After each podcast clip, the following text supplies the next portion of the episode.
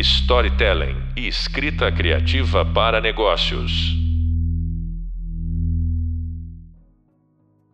Olá, estamos aqui, eu, professora Giza Aquino, da pós-graduação da FAAP, na disciplina de Psicologia das Narrativas, recebendo o professor Dr. Jorge Forbes.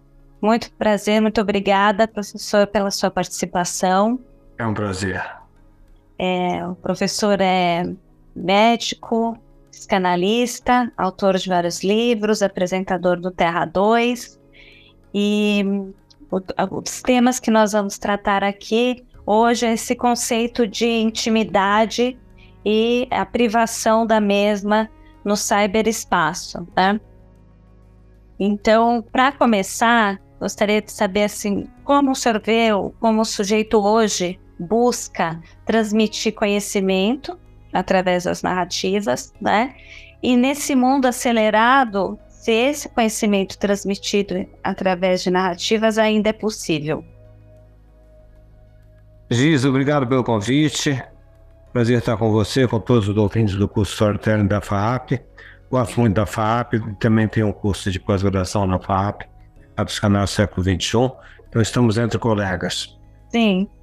O, a, a pergunta sobre esse tempo rápido e a narrativa, primeiro eu gostaria de ter um plano geral que eu acho que funciona para toda a nossa conversa aqui hoje.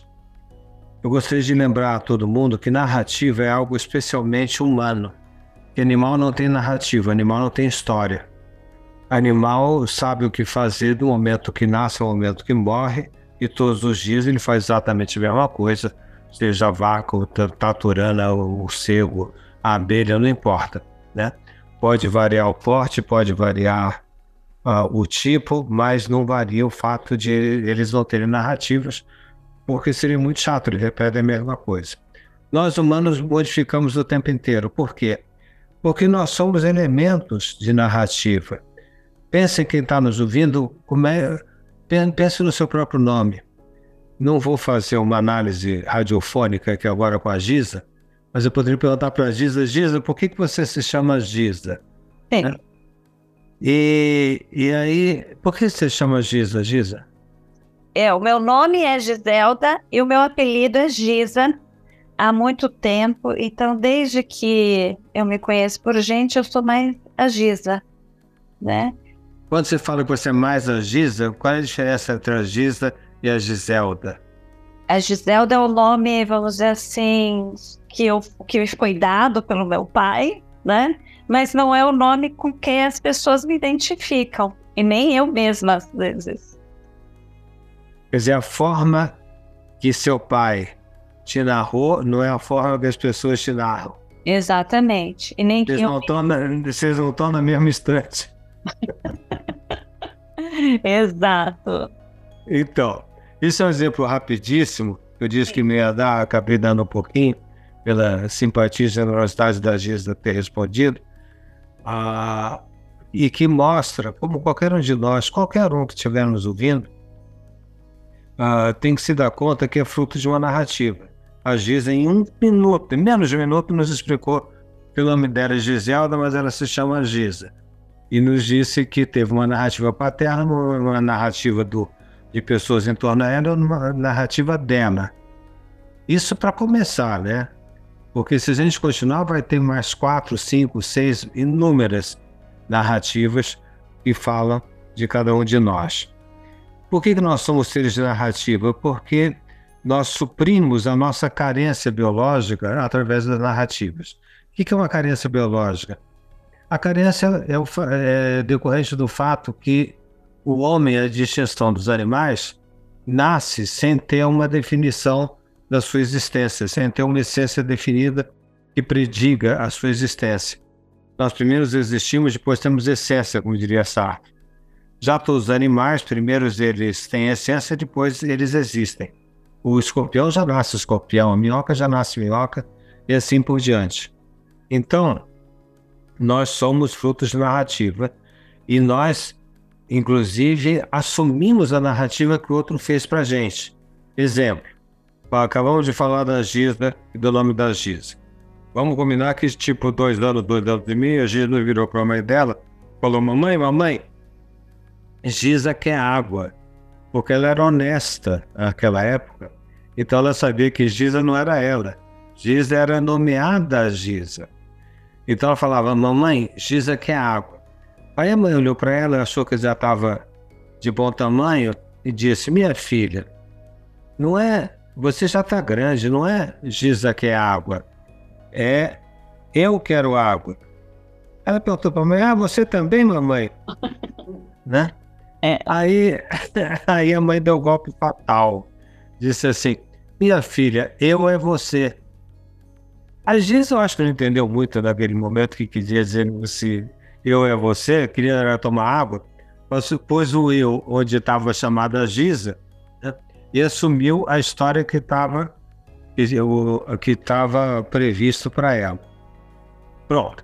Essa é uma introduçãozinha rápida que eu queria fazer, que não foi tão, tão rápida assim, mas, mas foi para contextuar que o humano necessita de narrativas. E porque, devido à nossa precariedade biológica, e nos dá a nossa riqueza criativa. Sim. Quanto mais carga biológica, menos criatividade. Quanto menos carga biológica, mais criatividade. Nós temos a, diferença dos animais é a nossa criatividade.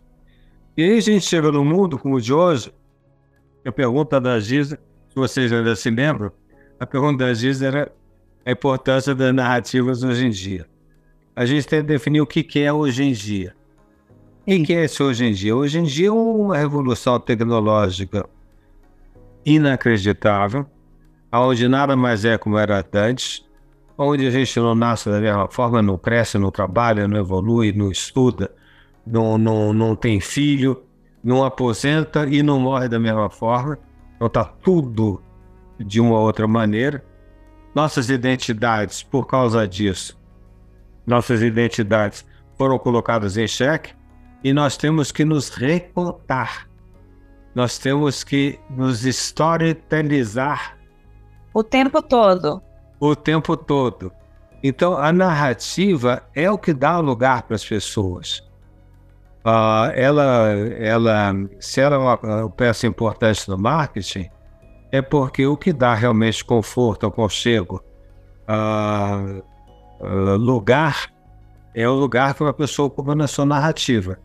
Ela pode gostar ou pode não gostar. Às vezes, eu não gostou da narrativa do pai, mudou para a narrativa do entorno e dela mesma.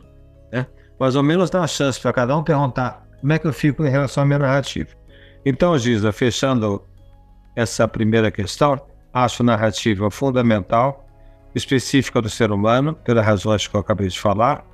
E se ela é importante hoje, o hoje é uma época turbulenta de passagem de uma Terra 1 para uma Terra 2, dado o fato de sermos tão diferentes, de estarmos tão diferentes do que éramos, e a narrativa é um dos principais aspectos das nossas relações familiares, amorosas, comerciais, institucionais, etc.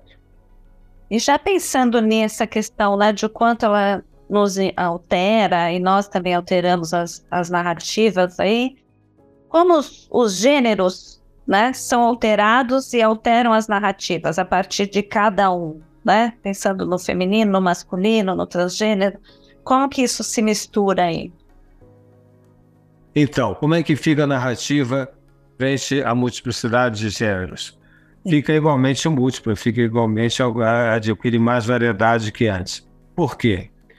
Porque a multiplicidade de gêneros ela, ela foi capacitada em Terra 2, na pós-modernidade, na globalização, vocês escolhem até o que preferirem, ela foi facilitada pela quebra dos padrões tradicionais que nós vivemos durante 2.800 anos e que começou a fazer água há 40 anos atrás, especialmente com o surgimento da internet, da net, da web, da ligação horizontal dos seus computadores do mundo, horizontalizou o laço social e não nos fez todos iguais, como normalmente as pessoas pensam, é exatamente o contrário.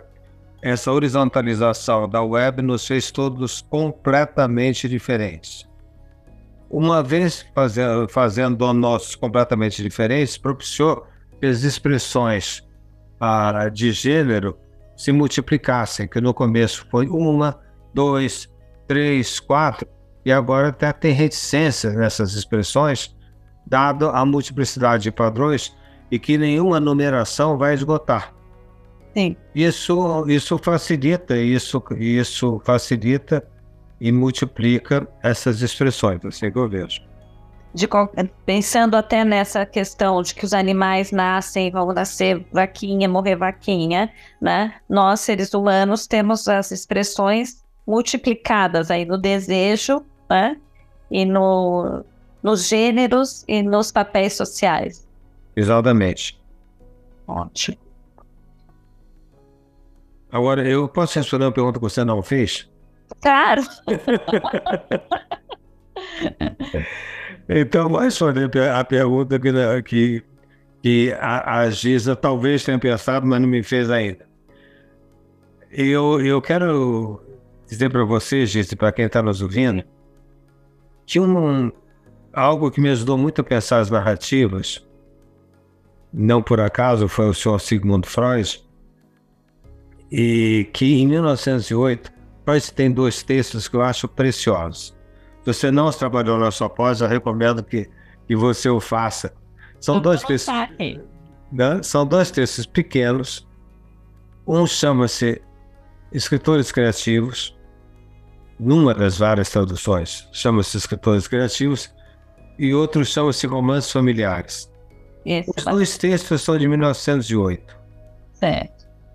Eu acho muito curioso estudar esses textos, ler esses textos com as seguintes chaves de leitura. Especial, e que me ficou muito claro, especialmente nos escritores criativos. Na primeira e na segunda página dos escritores criativos, a gente anota a frase fazendo a seguinte pergunta. Eu vou. Não estou lendo o texto, as pessoas não estão me vendo, não estou, estou falando de memória. Mas no primeiro e segunda página, ele diz alguma coisa mais ou menos assim. Por que que uma narrativa é interessante e outra narrativa é chata? Eu adoro essa pergunta, porque é a pergunta que todo mundo quer saber, é a pergunta que todo mundo faz, mas a academia não consegue pôr essa pergunta. É. Os acadêmicos não perguntam narrativa chata senhor, como se fosse uma pergunta menor. Quando o Sigmund Freud faz essa pergunta, ele, nos, ele dá uma legitimidade nobre à pergunta. Então, por que, que existem narrativas chatas e são chatas e por que, que existem narrativas interessantes e são muito interessantes. Ah, a resposta dele é a seguinte: a primeira ideia que veio na cabeça das pessoas é que a narrativa interessante é aquela que fala de coisas importantes. Ah, a morte de um grande ator, ah, uma revolução no Oriente, ah, o lançamento de um novo foguete, a alta do dólar, a queda de um presidente, enfim, como se essas narrativas fossem interessantes. E as conversas comezinhas, tipo, pegou o carro no posto de gasolina, já lavou o carro hoje? Né? Ou uh, como é que estava Ipanema? Passou na Praça da República aqui em São Paulo? Enfim, as conversas cotidianas fossem chatas e as conversas interessantes fossem importantes. E o Freud responde: não é isso não isso não é, não é um fator diferencial ele ser mais interessante, mesmo interessante. E aí ele chega à conclusão, eu vou sintetizar vocês por razões óbvias, é que a narrativa chata não depende do tema, depende da maneira que a gente trabalha o tema. A narrativa que busca um fechamento de sentido em si, que segura um significado, ela é chata, porque ela não dá lugar para a pessoa se expor, para a pessoa ser criativa. Um dia, o nobre filósofo brasileiro Roberto Carlos Braga, apresentando sua música Detalhes. Maravilhoso, o rei. O rei maravilhoso. né? Em texto de Ronaldo Boscoli, ele disse o seguinte: Eu vou cantar os meus detalhes agora não para que vocês curtam os meus detalhes, mas para dar base para vocês exporem os seus detalhes. É diferente, portanto, o cara que vai lá para repetir os detalhes do Roberto ou que a pessoa que usa os detalhes como uma plataforma para contar os seus detalhes. Sim. E se o Roberto é rei, é porque ele sabe, ele sabe abrir o lugar para que cada pessoa que está no show dele cante um detalhe totalmente diferente da pessoa que está ao lado. Então, cada essa, com a sua maneira, né? Cada sujo, gostei, cada sujo da sua maneira, exatamente. Cada sujo da sua maneira. Então, isso para Freud é o, o texto criativo, que permite que o leitor exponha e expresse a sua singularidade. É. Esse é o escritor criativo, criativo e o chato é aquele que não permite. E você tem que responder tal como está, sem nenhum tipo de criatividade. Então, hoje em dia, eu, eu queria chamar a atenção a esse aspecto, porque existem storytellings, portanto, muito chatas, e existem storytellings muito sedutoras. Sim. E imagino que você se interessa em transmitir as sedutoras. Deixa o chato, né? Não, sei lá onde. e o que o, a, o chato hoje está presente assim nas narrativas? Quer uma dica? Qualquer livro de autoajuda. Começa com. Eu, eu insisto em dizer, e mais uma vez eu vou repetir, gente que está nos ouvindo, pelo amor de Deus. Se você quer um livro de autoajuda, escreva. Porque se você compra um livro de autoajuda, não é autoajuda, é escrito por outro. Então não é autoajuda. A única coisa que você fez foi comprar. É. Além do mais, 99,9% dos livros de autoajuda são de uma oligofrenia uh, esplendorosa. São chatos, são repetitivos, são fechados, são conclusivos, são moralistas, são, uh, são mandões, Fique, se, fique feliz em uma semana. Né? Faça isso no primeiro dia, ou tal coisa no segundo, tal coisa no terceiro. Quer dizer, você estava infeliz na segunda-feira, na sexta-feira você não conseguiu felicidade, você está infeliz e incompetente. Você... Quer dizer, e a felicidade que o outro busca?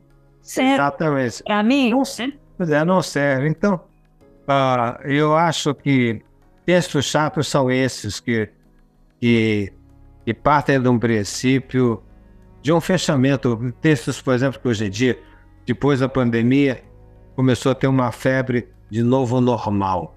Verdade. É muito chato, hum. meu Deus do céu. E nunca deu para acreditar nesse novo normal, né? Não. É, pega os mecanismos de compliance das grandes empresas. Leiam os ditames do compliance.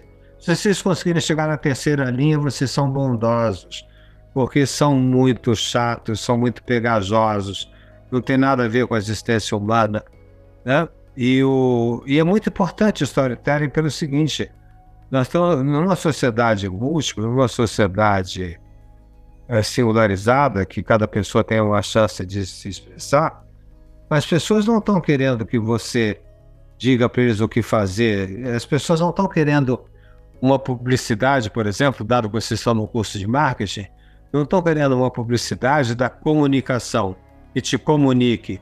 Olha, use homo ah, dois copos porque a molécula vai entrar no meio da sua camisa e vai lavar, é, sei lá o quê. Né? Isso é um discurso de publicidade de 30 anos atrás. E que, o deve, eu sou esperto, vou ensinar você, eu vou te comunicar. Hoje em dia você não comunica, você envolve. Existe um abismo entre comunicar e envolver. E para envolver, você tem que seduzir. E para seduzir, né, as pessoas sempre acham ruim a sedução. Não, ela é a base da relação humana. Nós nos seduzimos o tempo inteiro. Né? Sim. E para seduzir, uma empresa, um storytelling, né, tem que ser um criador de cultura, não um patrocinador de cultura. Um criador de cultura. Alguém tem dúvida, por exemplo, que a Apple é uma criadora de cultura, e quando Steve Jobs faz a narrativa, aí está aí um exemplo brilhante de alguém que não é chato e de alguém que sabia lidar com isso. Sim, se vocês é se lembrarem como é que Steve Jobs lançou o iPhone, e quem não viu, veja, está na internet, ele conta uma história. Ele pega o iPhone na mão dele e ele não diz ah, isso daqui é um telefone que vai ser a última geração. Não, nada disso. Ele fala, eu não fiz um telefone, eu não fiz um computador, eu não fiz um mapa. Eu só fiz uma interface entre as pessoas. As pessoas precisam de uma interface. Veja, singelamente, ele mudou o mundo singelamente, tranquilamente, sedutoramente, né? E, enfim, eu acho que isso são elementos para a gente pensar sobre as histórias de storytellers. É verdade. Talvez... Até pensar nas narrativas de grande. É, que às vezes têm a pretensão de serem grandiosas e não o são por conta disso, né? Pela própria pretensão. As narrativas grandiosas são, é isso mesmo, eu concordo com você. São pretensiosas, são marcadas por uma pessoa ou por uma instituição, são necessariamente de cima para baixo, comando e controle, e são totalmente extemporâneas no mundo de hoje. Sim, é verdade. E pensando nisso, né, professora, quando a gente fala também dos impactos que esse coletivo, esse social tem na narrativa individual. O senhor até falou um pouco, né? Agora a gente está aí exposto o tempo todo, querendo se identificar, querendo mais é co-participar né, das narrativas e não ser só é, aquele que consome. Como que isso funciona aí no sujeito? Essas narrativas impactam o sujeito, essas narrativas globais, essas narrativas da horizontalidade, do mundo transparente? Olha, nós temos narrativas de importância, nós temos narrativas de criatividade. Vou dar extremos para você. Uh, de um exemplo que eu discuti com o presidente do Bradesco, em mesa de discussão aberta, portanto, me permito comentar, o presidente do Conselho do Bradesco. E eu comentava com ele como é importante, do ponto de vista do lado social, a expressividade das grandes empresas. O Bradesco é um dos três maiores bancos do Brasil. É uma referência importante, como os outros também são. Ele está para o bem ou para o mal, ele está na vida das pessoas. Tem conta, tem movimentos locais, enfim. Não precisa insistir sobre o óbvio. Está na vida das pessoas. E anos atrás, não é tão recente, mas me chocou a atenção, foi anos atrás, quando começou mais fortemente Terra 2, quando começou essa multipolarização, o Bradesco fez uma campanha que ficou muito conhecida no Brasil, chamado Bradesco, o Banco Completo. E eu comentava então com o presidente há um ano atrás, dizer, não acho legal. Você já pensou se vocês, com a força da presença popular que tem, em vez de Bradesco um banco completo, vocês tivessem anunciado Bradesco um banco incompleto? Se vocês tivessem tido coragem, peito, de assumir o risco de dizer Bradesco um banco incompleto, vocês teriam feito um benefício para as pessoas porque as pessoas pensariam, se o Bradescão, aquela coisa grande, poderosa, cheia de cimento e vidro, horrorosa, aliás, as filiais do Bradesco, mas isso, isso é secundário na nossa conversa. Né? É, então, se aquele bancão dissesse o Bradesco é um banco incompleto, tem público, tirariam a pessoa ou ajudaria as pessoas a não ficarem culpadas de ficarem se remoendo, dizendo assim: eu tenho dúvidas, eu tenho satisfações, eu tenho desejos, eu tenho ansiedades, e eu não consigo me entender totalmente, eu não consigo saber totalmente. Quer dizer, a autorização do incompleto é muito importante nos dias de hoje. E não a tentativa de voltar a narrativas totalitárias, a narrativas verticais, a narrativas magistrais. A globalização não tem lugar para esse tipo de narrativa magistral. Isso não cabe mais. Né? Mas como as pessoas ficam apavoradas de viver uma época múltipla e que elas têm muito medo de se arriscar em dizer o que querem, porque como não tem padrão, você vai escolher uma coisa entre 10, a única certeza que você tem é que você perdeu 9. Então você fica apavorado e fica. As pessoas são cúmplices dos tiranos, porque ficam atrás do Bradesco banco completo. Aí meu dinheiro vai estar seguro. Aí não vai ter essa loucura da globalização. O Bradesco vai saber o que fazer. Não é nada disso, está tudo errado. Né? Mas é, houve uma cumplicidade. Eu estou dando um extremo. Sim. Vou dar um outro extremo. Eu falei no começo da minha resposta que eu ia dar os dois lados. O outro lado que eu daria é, por exemplo, uma narrativa sem palavras que é música eletrônica. música eletrônica. Uma narrativa sem palavras. Eu acho, eu acho genial essa ideia. Eu vou dizer por como é que isso me surgiu. Eu trabalhei muito essa questão porque, por razões familiares, eu fui levado a inúmeras, a inúmeras reuniões de música eletrônica reuniões que eu reuniões de 2 milhões de pessoas, não reuniões de 10 pessoas. E eu, eu, antes de fazer medicina, eu era quase músico, fui baterista. Ah, que legal! Olha outra afinidade nossa aqui, eu canto. Olha só. É. Cantar é coisa séria, cantar. Ah, bateria é seríssimo. Mas aí eu, eu Quer dizer, eu convivi com o pessoal da bossa nova, convivi com o pessoal do samba, convivi com os clássicos americanos. E isso foi minha formação popular musical.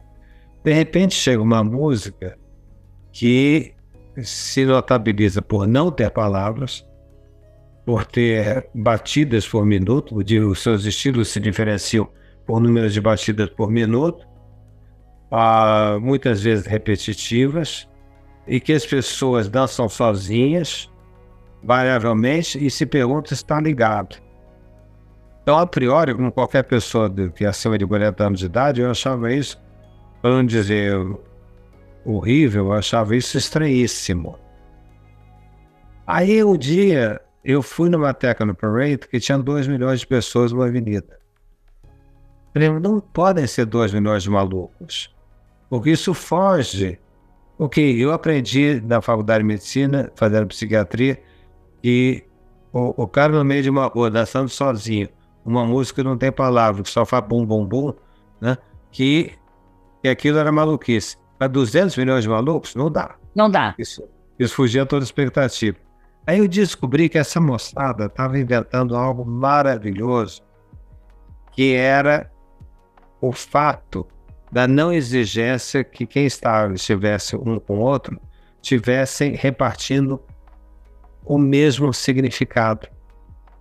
Eles, eles podem, com a mesma plataforma musical, no caso, fazer narrativas diversas. E como tem uma profunda liberalidade, liberdade de fazer essas narrativas, atingem muitíssimas pessoas atingem, no caso, estou falando 2 milhões de pessoas. Sim. Falei, engraçado, eles, eles descobriram o monólogo articulado. E, e, e, e, o que faz com que as pessoas possam se desesperar menos do que lendo livro de autoajuda, vai saber que monólogos articulados, né, as pessoas precisam estar juntas. E me dei conta que não era para achar estranho isso, porque o, o, o discurso mais importante do humano, que é o discurso do amor, né, também é um monólogo articulado, tá, no sentido que ele não tem uma razão de ser. Você não consegue dizer eu te amo porque tal coisa. O outro imediatamente te contesta. Ama mesmo? Como? Quanto? Ah, vai ver que ela ama tanto assim, enfim. Nós, nós conhecemos essa experiência. Então eu acho que Estamos vivendo uma época, uh, de um lado, defendida das narrativas, que é um, uma tentativa de retorno que não vai dar certo, e não vai dar certo, que é a tentativa dos grandes discursos magistrais, e uma outra narrativa que vai no avesso, vai no oposto, que é a narrativa incitada pela música eletrônica. Não estou dizendo que seja a música eletrônica, estou dizendo que estou falando do extremo. É um resultado também, né? Resultado que as pessoas se acostumem a suportar uma narrativa que não necessariamente te explique e te acalme, mas te balança e te surpreenda. Interessante, pensando nisso, até a questão da incompletude, né? Lá voltando no Bradesco, né? Exatamente. É interessante. Exatamente. Né? O que está já tudo explicado, completo, não tem o que se fazer. É, se não, não me tem falha, charme, não tem graça, não tem é, Se não me falha a memória, o Lacan que dizia que a análise tem que ser interessante, não é? Tem. Precisa é. ser interessante para os dois, né? Que participam da narrativa, né? Exatamente. E aí, pensando aqui para os nossos momentos finais, né? Em todas essas mudanças que a gente citou e no, nos avanços aí da cultura, nós somos mais curiosos ou menos hoje em dia? Adoraria te responder assim de chofre, nós somos mais curiosos. Se não o faço com tal ímpeto, é porque o cara que é curioso, ele abriu mão de saber tudo. E me diverte, várias vezes eu falo para as pessoas, a pessoa diz assim para você, uh, puxa Giza, eu não sabia disso. E normalmente eu respondo para quem me diz isso, eu faço assim, gozado. Eu há muito tempo me acostumei a não saber muita coisa. Eu acho. Ótimo. Né? É. Então, a, a, as pessoas no, num barco, como o barco da globalização que a gente estava vivendo, esse barco está tá absolutamente estável, ah, é difícil muitas vezes ser curioso, porque a curiosidade é a posta em questão do seu saber. Sim. Curioso é o curioso é aquele que lhe falta saber, né? Então ele vai e consegue perguntar e consegue se abrir para o novo, para o inesperado, para a surpresa, e mesmo naquela coisa conhecida, ele sabe se reperguntar. Isso seria o ideal, maravilhoso, especialmente nos dias de hoje, tão ricos em criatividade pelos quais nós estamos vivendo. O problema é a angústia, Giza. As pessoas ficam tão angustiadas de não saberem alguma coisa. As pessoas ficam tão preocupadas que elas não suportam o não saber que é a base da curiosidade. Então vivem repetindo ah, histórias prontas. Ou você vai contar, por exemplo, Giza, você chega num, num, num jantar hoje à noite, né? E você diz: Olha, ah, vindo para cá, vocês desculpe, cheguei atrasado, foi roubado, roubaram meu celular no sinal aqui em frente. Você está tocado, você acabou de ser roubada, você, eh, você quer contar a sua história. Faça experiência. Pegue cinco pessoas numa festinha, qualquer que você chegue, e conta isso. Você vai receber Cinco, eu também. Eu também, eu também, eu também, eu também. E a sua história que você trouxe toda né, tocada. Doída, doída. Você não foi ouvida. Aliás, acho a grande vantagem da pessoa fazer uma análise. Fazer uma análise é quando é, você está com uma pessoa que não vai dizer para você comigo também. E que vai manter a sua, vai manter em si a curiosidade sobre você para saber esse assalto que é tão comum numa cidade como São Paulo, Rio de Janeiro, Belo Horizonte, Porto Alegre, enfim, as grandes cidades do Brasil. É. Esse assalto, né? Seu é só seu, então tem e você quer me contar essa experiência. Eu te calo se eu não tiver curiosidade. Eu te fecho, né? Então, eu, eu volto ao começo da minha resposta. Adoraria te dizer que as pessoas são muito curiosas. mas infelizmente elas estão tão apavoradas que elas estão mais atrás de certeza do que dúvidas e de novos investimentos no mundo. Acho que é uma doença temporária e que isso vai passar. Que bom, um sinal de esperança, né, professor? Eu, total. Há de se ter esperança para que as narrativas de fato toquem os outros e nos toquem também, né? Exato. Muito bom. Foi uma delícia falar. Senhor, muito obrigada. Pessoal, se vocês quiserem saber mais sobre esses assuntos, tem um livro do professor é, Jorge Corbus, Inconsciente e Responsabilidade, Psicanálise do século XXI, que faz parte da nossa bibliografia. E também Você Quer o que Você Deseja, livro lá de 2003, qual eu fui no lançamento. Opa! Opa! Que bom saber disso. É, muito gostoso tê-lo aqui conosco. Muito obrigada. Muito obrigado, Geisa. Obrigado a você, obrigado a todos vocês que estão conversando silenciosamente nesse podcast.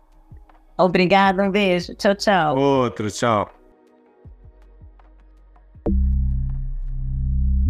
Storytelling e escrita criativa para negócios.